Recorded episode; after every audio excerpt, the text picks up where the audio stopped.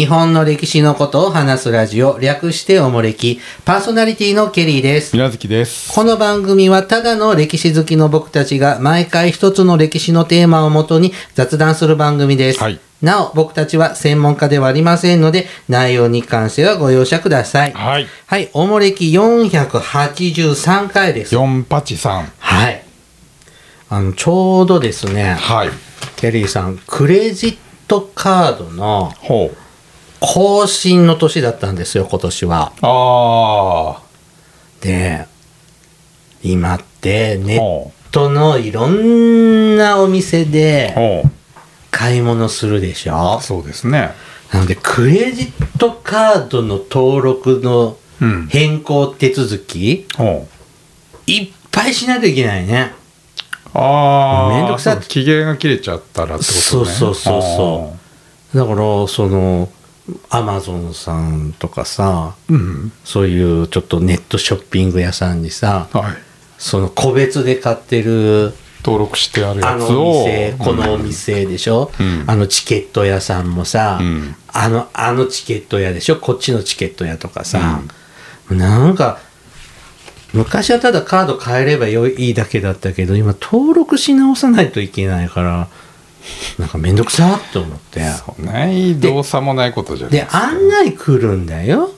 あの、クレジットカードの更新時期に来てるでしょ？ちゃんとあ手続きしてって、そのショップとかさそういうサイトから来てさ。では、あ。そういうのって超個人情報だから、ほそこに入るのにさセキュリティがちょっとお堅かったり。で、そんなとこ普段いじらないから、ほパスワードを確認するのにじ、あれどこだっけ？ってこう探すのとかさ、めんどくさって思って、あれ、永久的にこのカードってならないのかね？う。ああ。有効期限のないクレジットカードってないのかね？ああ、どうなんでしょうな。まあ、マイナンバーカードですらね、10年に1回更新しないといけないしね。あ、そうなの？そうだよ。へえ。あれでね、10年に1回新しいのに作り直さないといけないし、うんで、5年に1回パスワードを更新しないといけないのよ。暗証番号。うん、だから要は5年に1回市役所に行かないとダメなの。もうめんどくさと思ってさ。まあ、それで、まあ、こうね、セキュリティが守られてるでしょうけどね。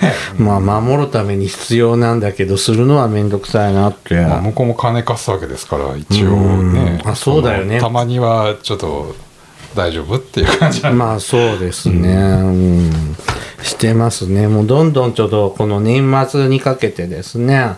だってそれとついでにほらもういらないやつとかもうなんで全然使ってないサイトとかそれで通通ったできるからいいじゃんうん、なんだ思いつくとこは一通りね、うん。しといたけど、こっちからなんかしないよ。まあするとまた買買ったたらああ切れてますよって書いてあったら焦ったなみたいだな来るんだもんなんか律儀なとこえーが、そんなとこ来るかしら、うん、来たりするんで思いついたとこだけねあのしておきましたけども。ねまあ今クレジットカードとかないと不便なんでね生活困りますよ不ね便じゃないでしょう。まともな社会生活送れないでしょう。できないね、僕なんとかペイ系あんまり得意じゃないんで、ああ、まあ、マイナポイントペイペイでもらったんだけど、ほうん。全部使いましたけど便利ね。だからだから余計やらないとこって思った。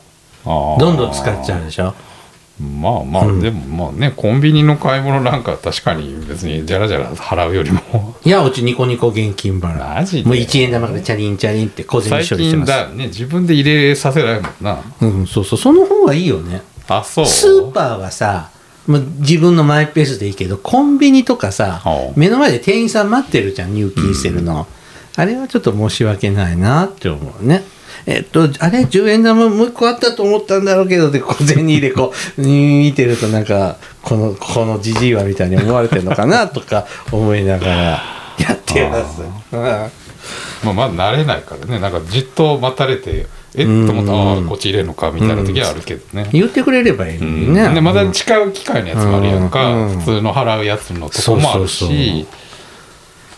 あのね、あの、ネットニュースでね、ほあの、スーパーマーケットのセルフレジがほ人員不足のため使えませんっていう。今日セルフレジお休みしますっていうスーパーがあったのよ。うほう。うん。それケリーさんスーパーだって。ほう。うん。世界中のニュースに流れてちょっと誉れでした。そう。うん。えそんな大事なことな。いやいやネットニュースうちもその日スーパー行ってう。んいつもセルフレジだったんだけどう。ん閉鎖されてんのよ。なんで？あ人員が足らんそうそうそう。えだなんだあんな一人どっかで立ってるだけでじゃん。そうそうそれが管理できるスタッフっていうのはやっぱちゃんとしたけそれなりの研修受けたあそう誰でもできるわけじゃないらしいので。えなんかシール貼りに来るおばちゃんが一人立ってるだけじゃん、うんだからあれちゃんとちゃんととちゃんとできる人って限ら時に対応できる人がうん限られてるらしくって全ての人が対応できるようになってないんだってっつって多分コロナ禍の時だったんあで、ー。うん、あの ケリーさんスーパーじゃんって思って、うん。うん、ちょっとほ誉れでした。どうでもええわそんなはい。話、、さて今日はですね道路、道路のはい。歴史をね。戦後編はい、最終回、勉強しております。はい、えっ、と、参考にしていますのは、はい。道路の日本史、武部健一さんお書きになって、こう中央公論新社から出てる本です。はい。はい。で、ずっとですね、古代からずっと日本の道路の歴史を見てまして、前回はですね、戦前、戦争中うん。までね、見ました。こはい。今回は最後、えっ、と、戦後の道路事情です。うん。はい。さて、えっ、と、戦争によってですね、えっ、と、道路はボロッボロになりまして、うん。えっ、と、道路のん能力、ほ活用できる力は、もう極度に低下しました。ううん。まあ、穴だらけですわ。な。んか、瓦礫だらけ、空襲のあったとこだらけってことはないでしょうけど。まあまあだからせいななんだっけ。保守が全然回ってないまあ、ってですね。できないですよね。で、えっ、と、舗装はもとより、うん。基礎地盤のうん。栗石や砂利のほとん砂利のほとんどない路面、うん。まあ、は、えっ、と、自動車の重量も支えられないので、うん。わだちになる。うん。ね、で、えー、わだちは軟弱な路面を削って沈んでいくだけといううん。感じで、車が通るに耐えられない道になっちゃった。土がむき出しでどんどんねその上を走っていけばどんどん削れていきますから溝がどんどん深くなって雨降ったらぐじゅぐじゅになるってことですね。道路ってどうやって作ってるのか詳細知らないんだけど、うんそれでもちゃんとなんかしそのつ耐えうる、まあ、まあ地盤があって大体砂利敷いて、まあ、いわゆるアスファルトですよね。うんっていうのが必要なんですねそういうのがもう全部流れちゃうんだよね雨とかでね。まあ当然、ねうん。削れて車が走れば削れてくるし、ね、割れてくるし、あのやっぱ昔は国道だったんだけど、うん。その新しい道に作りいい道に作り直したら、うん。昔の道って廃道になるじゃないですか。街の中とか生活道として残るけど、うん。峠道とか峠ねありますね山道でとか。その今はさそういう峠道もアスファルトでさ、うん。ちゃんと固めてるけどその前の時代っていうのは、うん。未舗装の道路でしょ？うん。でその国と国道とか国の道だからこ国が管理してるわけじゃん。うん。なのでそのそういう時代はちゃんと道してたんだけど、うん。そういう外れちゃうじゃんそういうはい。管理から外れたら、まあ山だと林道みたいにうん。格下げになるじゃんね、廃道とか。そういうとこ数十年後通るとすごいよ。うん。もうただの石石ゴロゴロ道。でああ歩くのも歩きにくいな。まあ、木や草っていうのは本当にすごいね。ねアスファルトでも本当に何年かほいっといたら割って出てくるもんね。えあれどんな力があるんだろうね。すごいよね、うん。なのでやっぱその戦中っていうのはそこにう管理が行き届かなかったのもでちろん。うん荒れ放題になってたんですね、まあ、物資もないし、うん。人手もないしまあだから放置状態ですね。はい、でもともとね昔の基準の道路なので、うん。道幅が狭い、うん。で車がこう増えてくるでしょ、うん。そうすると道路で行き違いすれ違いってはい。するんだけど、狭いので、うん。家屋を人そのその街の中だったら家軒とかにうんぶつかっちゃうってこそうとね、そうそう、ん。そういうことをして家は壊されるわ、うん。で車も気が傷つくわけですよね、でえっ、とまあ特に大型車トラックとかは、もう重いくて大きい車が通ると未舗装なんで、うん。だし道路車ちゃんと整備してないからそういう大きな車が通ると,、えー、と粉塵が舞い上がる、雨降るとぐちゅぐちゅだし晴れると乾いて、うん、粉粉というか土がいっぱい土ぼこりですね、うんあん。まりちょっと今わかんないね。まあ今本当に未舗装の道ってなくなったよね。ないよ。どんな山の道でも舗装してあるもんね今。ね林道とか急いやまあまあ林道とかはけちょっとど別だけどさ。生活道とかのいやね本当にもうほ細い路地でもまあ子供の頃って結構あったでしょ。まだ細い路地なんか結構未舗装あったあった。でうん。犬のうんこがしてあってみたいなのがあったけど。水たまりあってね。そうそうそう。見ないね。今本当ないよね。路地だって大体アスファルト引いたもんね。ね。うん。でこの劣悪な道路はですねえっ、とアメリカの援助によって復旧改善していきます、うん。まあそういうことだよね。アメリカさんのおかげです、アメリカさんのおかげじゃないでしょもうかわいそうかわいそうだよいやあの人たちだって日本をちゃんと支配するためにはそうやって車でペッて行ける方がいいんですから。自分のためですね、もちろんそうですよ。私たちはおこぼれ。で、まあまあまあはい。結果的にはプラスなのかもしらんけど。さてこの戦後の日本の道路をねこう今のようにうん。立派なね道路網にしたちょっと重要人物を何人か紹介します。まず一人目田中誠一さんうんですね。うんえーこの人はですね、えっと、昭和22年、えーっと、に、えっと、食料の自給自足を、えっと、目標とする平和国家建設国土計画大網っていうのを、こ大綱が、うんをまとめます。うはいえっ、と、これ書いて、えっ、と、政府や、G、GHQ にうん。提出し,、したり、うん。マッカーサーに直訴したり、はい。昭和天皇にうん。この太鼓を披露したりとうん。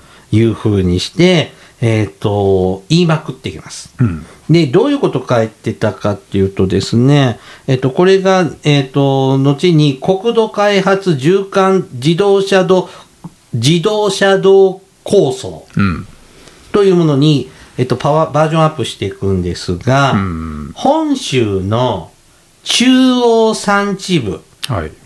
いわゆる日本アルプスのエリアってことがね、そうですね。を縦貫する自動車道路を建設し、この道路から海岸線に向かって肋骨状に連絡道路を設けることによって全国をネットワーク的に短絡し国土の普及普遍的開発を図ると。うんいうことで、いわゆるね、これね、あの、本州の中央山地部を、えー縦貫する自動車道路、うん。これ中、現在の中央道になり中央ます。道のイメージね、はい。うん、で、そこから、まあ、いわゆる背骨ですね。そこからこう横に横に伸ばしていって全体をつなげていくってことね、うん。っていうのをね、挙げました。うん。で、これがですね、はあ昭和28年、うん。左派社会党、右派ね。あ、ごめんなさい。うん。右派社会党に、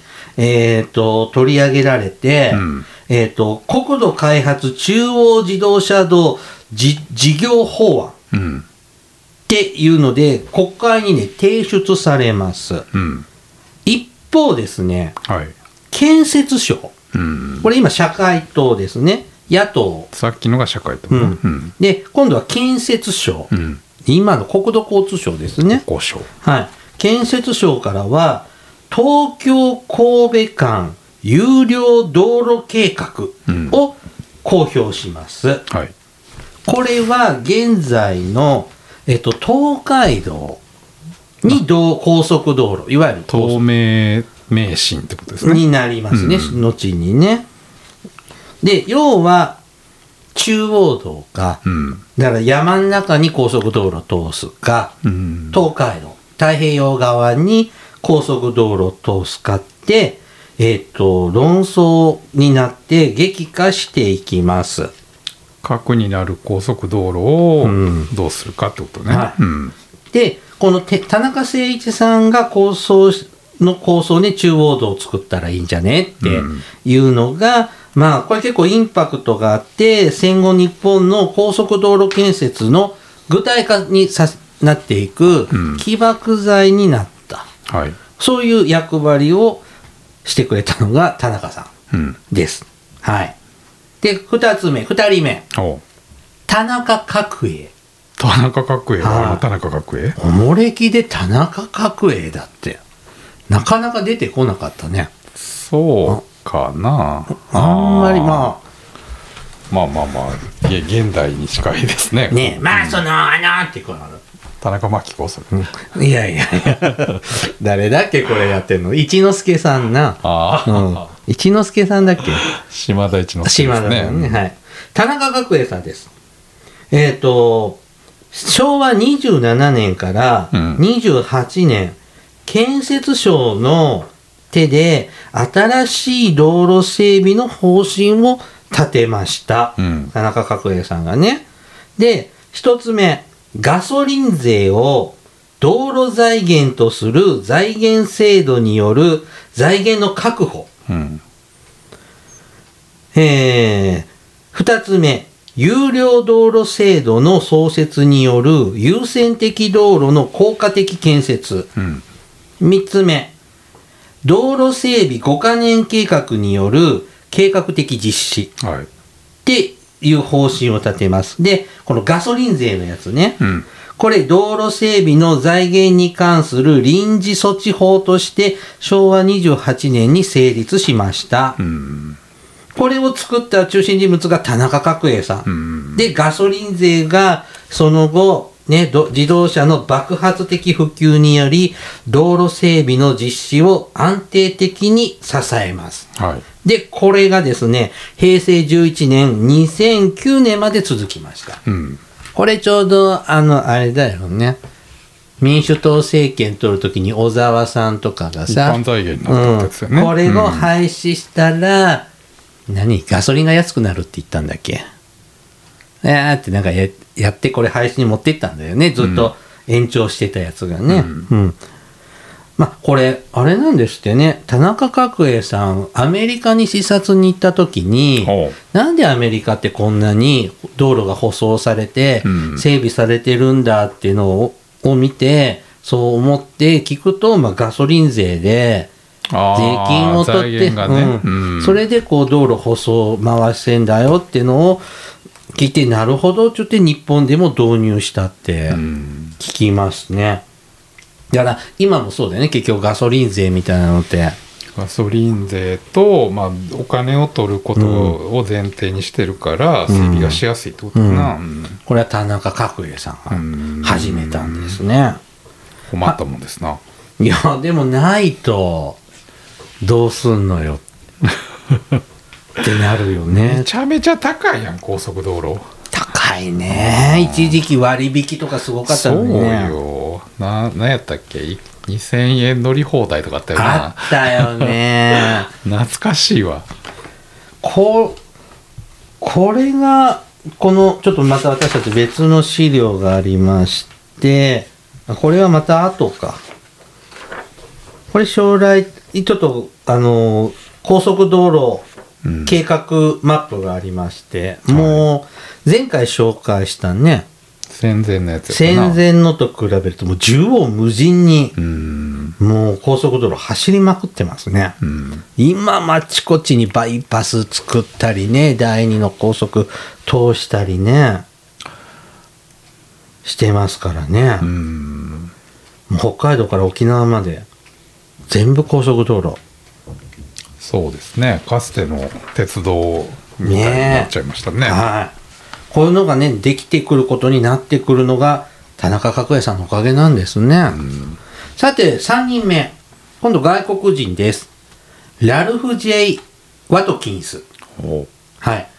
日本の道路は信じがたいほど悪い。うん。工業国にしてこのほどこれほど完全にそその道路網を無視してきた国は日本のほかないと。言ってあのボロッカスですねこれね。えっと昭和31年に高速道路を作るための調査で来てもらったのがこのラルフ・ジェイ・ワトキンスさん。でこの人世界銀行のワトキンス調査団うんの人なのかね。で、これこれでこういうね、こんなむっちゃ道路悪いって報告書うん書いたんですって。うんで、これでですね、日本はですね、マジで、ちゃんとこう、道路を作んなきゃいけないんだ。うん作る必要があるよねって、私たち国民が初めて認識できた。きっかけになるそうですよ。うん。だからあんまりひどいと思ってなかったのかね、当時のうん日本人はっていうぐらい。はい。ともかくこれでちょっとちゃんと道路作ろうよってはいことになります。4人目、うんクサヘル・ドルシュさん。うんはい。これは、に高速道路建設のために、日本道路公団が雇ったドイツの道路計画の専門家です。えっ、と、アウトバーン、ドイツのアウトバーンを作った、ね、アウトバーンの父、トット博士。お黒柳徹子じゃないですよ。違いますねね、トット博士に、えっ、と、憧れて、影響を受けている人物だそうです。うんはい。で、えっ、と、インターチェンジ計画を全面的に改めさせたそうです。うんで、えっと、これまでのやり方では、これから交通量が増大するから、多分この計画じゃ耐えられないよっていうような計画をしてたのをうん作り変えさせて、あの、空から見るとインターチェンジって円形じゃん。うんああいう感じのスタイルに作り直させたそうです。うんだからと高速道路が使いやすくなっているのはドルジュさんの、ドルジュさんのおかげなんだって。はい。こうこういう人たちのねかあの活動からね、こう日本戦後に高速道路できていきます。うんさあ、えっ、と、高速道路ね、でつ、だけで使われる言葉に、うんインターチェンジってあるでしょ？インターチェンジはい。なんでこれ横文字なんでしょうね？IC って書いてありますなうん。うん。日本語じゃないですよね。うん。で、本当はですね、高速道路作るときに、うん。漢字一文字で表現したかったそうなんです。インターチェンジってのを。うん。で、駅、ステーションの駅ですね。うん。駅って漢字使いたかったけど、これ鉄道がつあの使ってるから、ダメでしょ？高速道路でも駅って使うとこんがらがっちゃうから。うんだったら、駅はダメだったら、道の駅でみ道駅？同駅。うん。ん。なんか、どう？道駅って言われて。うん。大阪道駅。大阪同駅。東京道駅。うん。すっきりしないですね。うん。ボツです。で、インターっていうのは、うん。っていう言葉ね、あの、戦前の左翼用語を思い出させる言葉なんだって。うん。そうなの？そうですね。インターナショナルインターそうですあー。ねなので、インターってのもちょっとダメで、まあインターチェンジで、まあ、そのまんまいっちゃおうってなっちゃったそうです。うんはい。まあ、略してインターって言うけどね。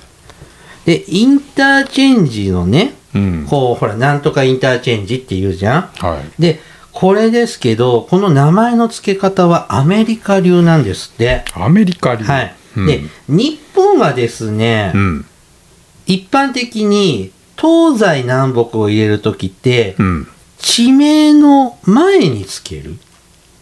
は東日本とかあは西九州南九州とか、あはうん、南紀州南紀とかって言うでしょ、まあ、はいそういう傾向が強いみたいなんだけど、うん。アメリカは後につけるんですって、あ。うん、でだからあれだよね大阪南とかなんかそうつけるから。だから例えばこれで東西南北を後ろにつけてよかったなっていうのが、うん。えっ、と京都東。京都東インターは、そうか東京都インターになっちゃうんだ。そう。だから東京都って書くと東京都になっちゃうとかっていうのでうんこれでよかったんじゃないって。な本当かな。なんかわかんないよね。最初につけたり、ああまあでも確かにそうやな、うん、自治体名とかとかぶったりするもんな。やっぱり、うん。頭につけちゃうと南大阪大阪南とかそうやな、うん。東東京ってあるでしょ？西東京市。西東京市。うんそうするとそこにインターがあると西北東京西東京インターってわけわかんない西東京西になるわけ、とかねなんかそうですね。今でも市町村名でも東西南北前につけるもんね。西東京とかうん。東大阪とかね。はい。で高速道路と自動車道。うん。これですね。高速道路という言葉はえっ、と英語がアメリカの言葉が由来で使われてます、うん。で自動車道というのは戦前にうん前回出てきた自動車国道計画うんが、えー、と由来です。でどっちで名乗るか。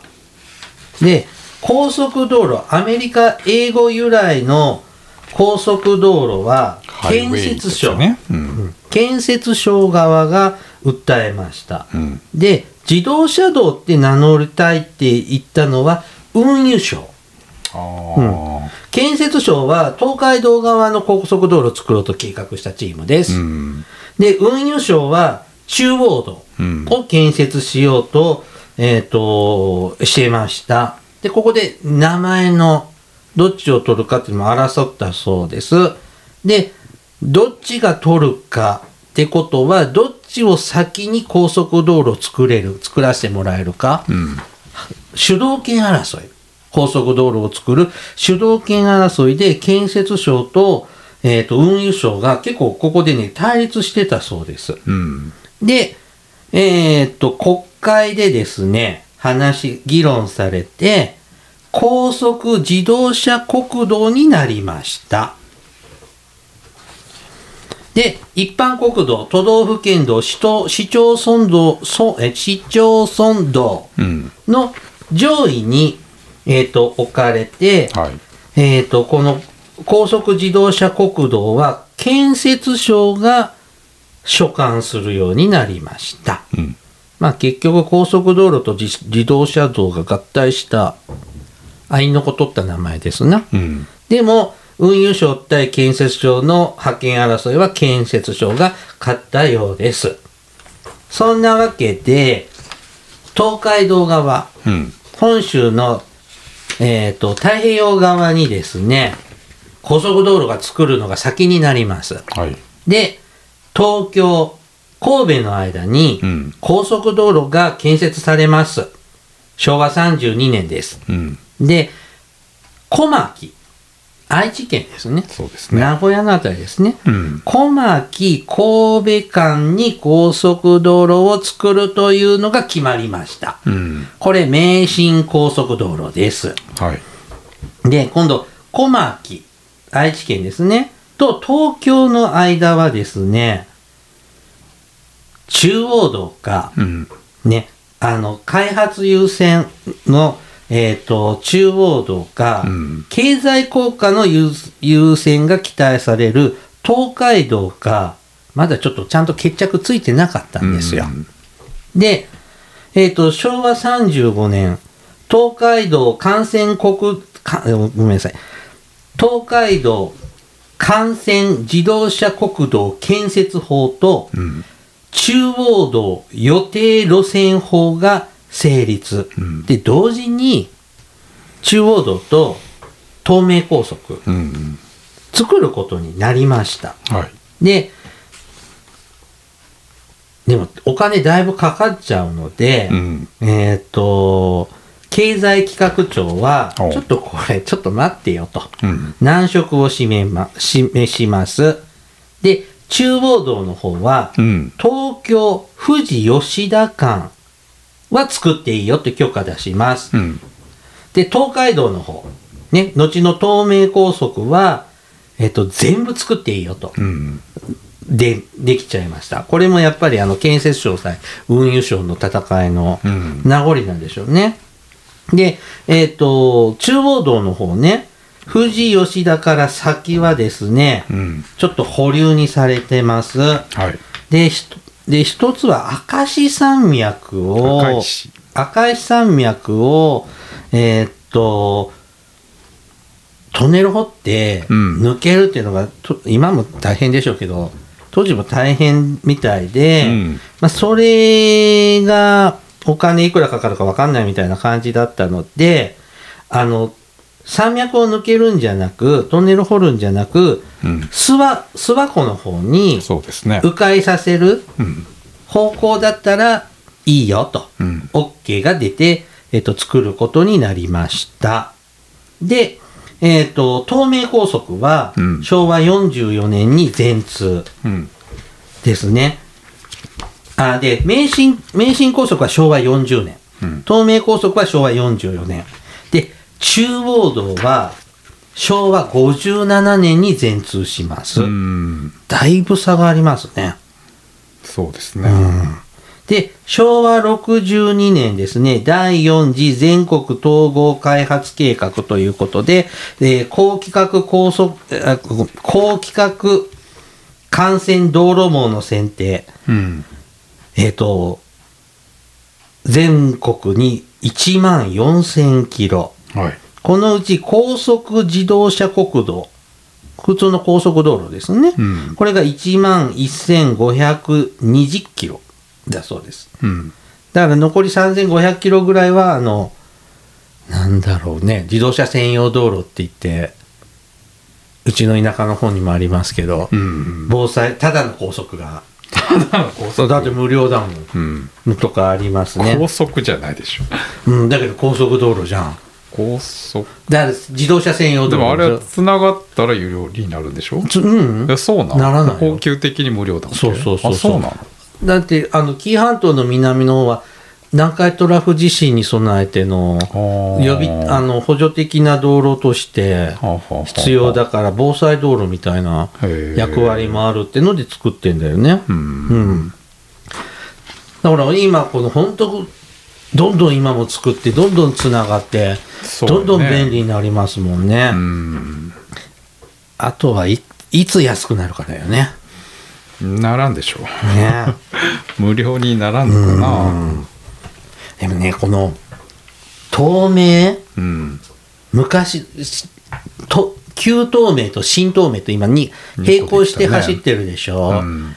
やっぱ新東名の方がいいねそらだって規格が違うからな。道がね、もうひたすら走りやすくて。あれ時々バイパスでうん。あの普通の東名と新東名と静岡県とあっちとこっちって行ったりできるじゃん。ね。うん。で、やっぱあっちの方のサービスエリアのあれ食べに行きたいから、ちょっとしあの東名から新東名とか、新東名から普通の東名にって移った時の、あの道の質の違い。まあ違うねああ、狭っって思うね。うん古い方がね。今は伸び伸びなんか広々して。でも空いてくるけどな新東名って、トンネルと山ばっかりそうなんでだね。で、まっすぐでしょ。単調なんだよね、うんだから、そういう居眠りとかしちゃわないので、わざと昔はカーブとかさ、作ったりしてるんだよね。まあ、私は全部助手席なんで起きてようが寝てようが。そうですかはい。あの、ドライバーに全てを委ねてますので。えー優雅なもんですなはい。さあ、ずっとこう、約2000年の道路の歴史を見てまいりましたが、うん律令時代から名神高速道路、道路まで。なるほどねねえ。本当にこう道って大事なんです。今も大事だよね。ちゃんと通ってないと物流が途絶えちゃうから。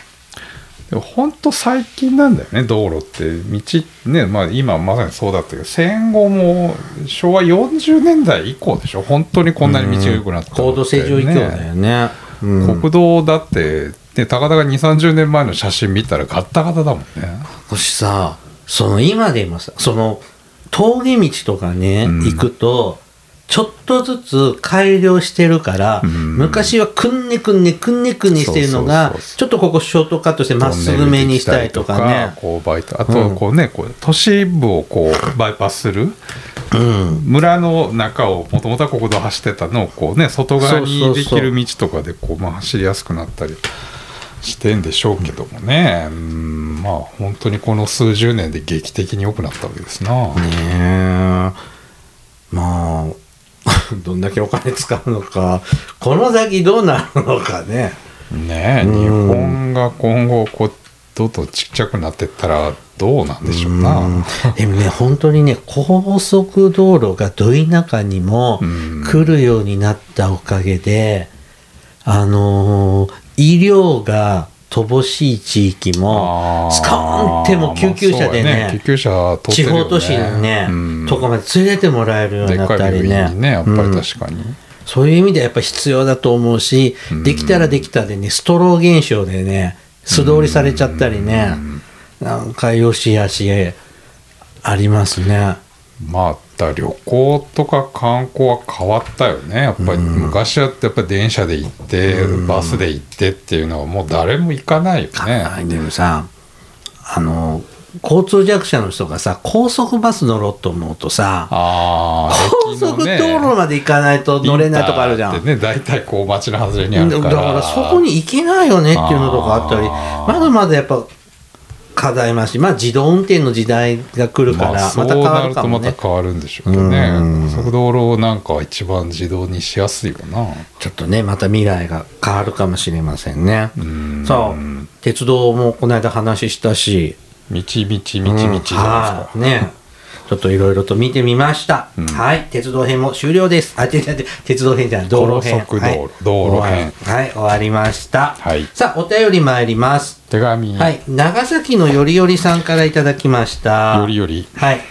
えーケリーさん、みなずきさん、海坊主さん、こんにちは。竹姫の会では、薩摩藩が明治維新に向かっていく前の段階がよくわかりました。うん幕末の薩摩藩にとってイギリスの存在はとても大きかったと思いますが、以前、長崎でて、なえー以前、テレビで長崎市内にある薩摩藩の秘密の蔵屋敷があった跡地かもしれないという、えー場所が紹介されていました。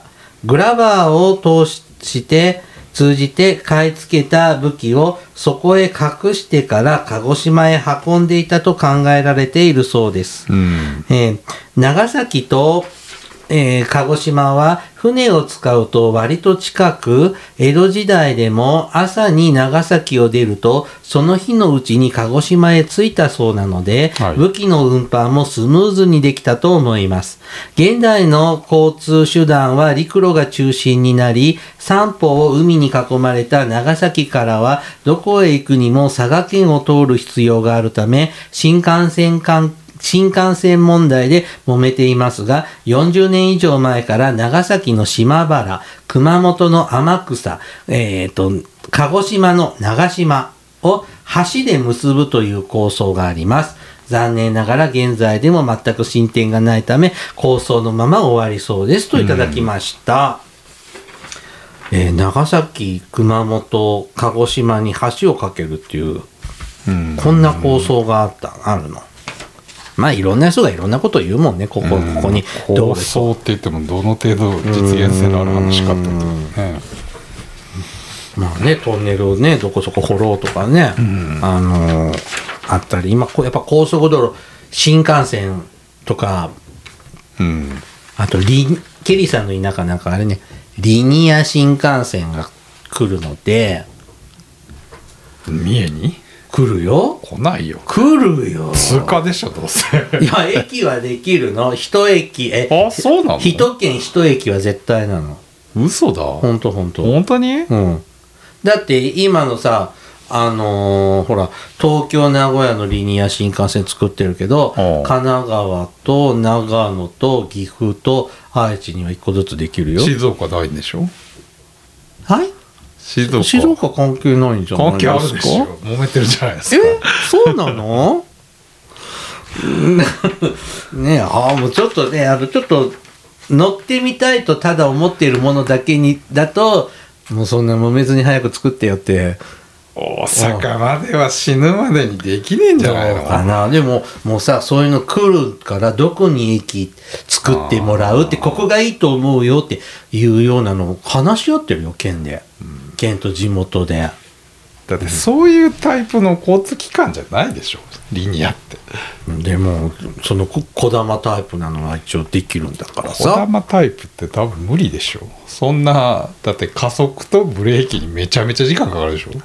知らないけどだってこう一応そうやって作るんだもん新幹線ほど駅ないけど。だから小玉タイプは無理ちゃうかって話でだからもうだから、えー、じゃあどうすんの？だだから。そっから東京行きとかいうのを出すっていう感じになるんですかああええね膨大な時間かけてブレーキかけあてそっからまたスピード乗せたらもう東京着いちゃうみたいな感じになるから。あそう。でもさ名古屋大阪間はさ三重奈良大阪って駅できるよで できるよって。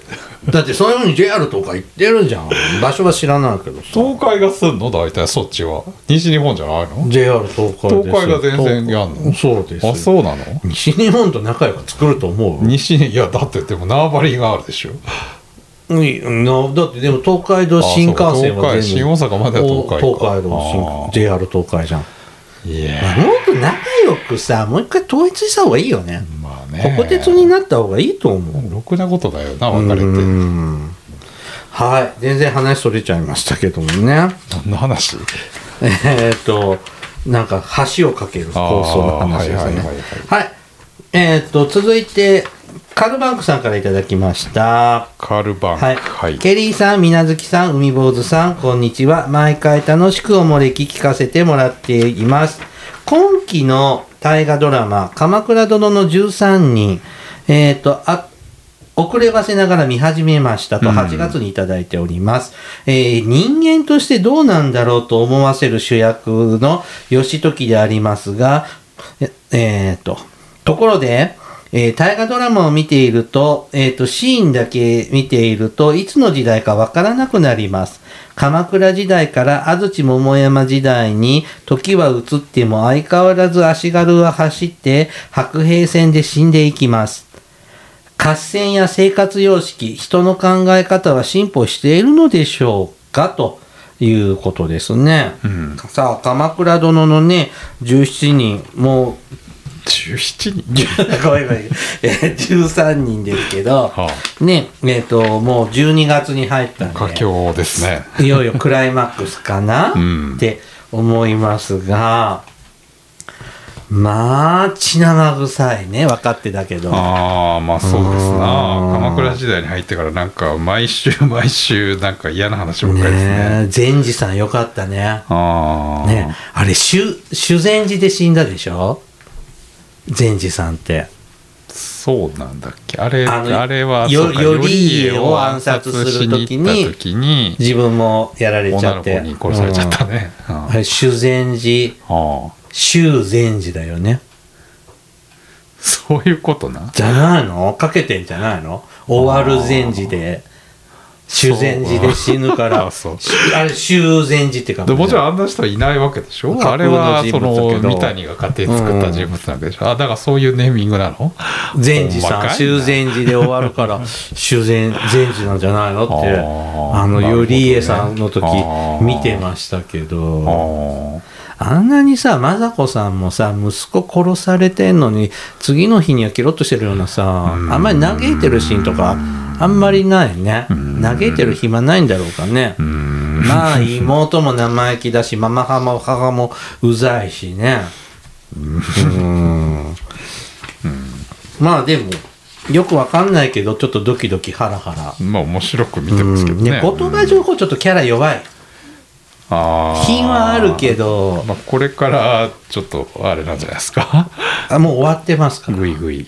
終わってますから。もう終わってる？今日12月だから。妄想周辺とかもうそんな時期だから。嘘。もえう12月今日12月11第1日ですよ。週？12月11日ですよ。第2週ですよ。でまだ最終回ぐらいなんじゃない？だからもう言葉情報死んでんじゃないの？死んでない死けど。ぬぐらいで多分終わるんでしょ？終わるのかな？上級の欄ぐらいで終わってるんでしょ？多分、うん。でも今日明日ぐらいが上級の欄ってことね。ねえ。まあね後白河法皇の方がやっぱ迫力あったなと思って、まあまあ。うん、思いましたよね。はい。じゃあね今日はねここまでにしますね。はい。はい、おもれきではですねリスナーの皆様からのお便りを募集しています。あの時代に行ってみたいあの人に会いたいおすすめの歴史漫画や歴史小説大河ドラマなど歴史ドラマや映画の思い出や感想戦争の体験談など他にもいろいろとお便りテーマがあります。詳細はおもれきのえー、と各エピソードの説明をご覧ください。番組へのお便りは E メールまたは Twitter のダイレクトメールでお送りください。メールアドレスはおもれき2013アットマーク Gmail.com。Twitter はひらがなでおもれきと検索してください。はいではまた、ポッドキャストでお会いいたしましょう。さようなら。さよなら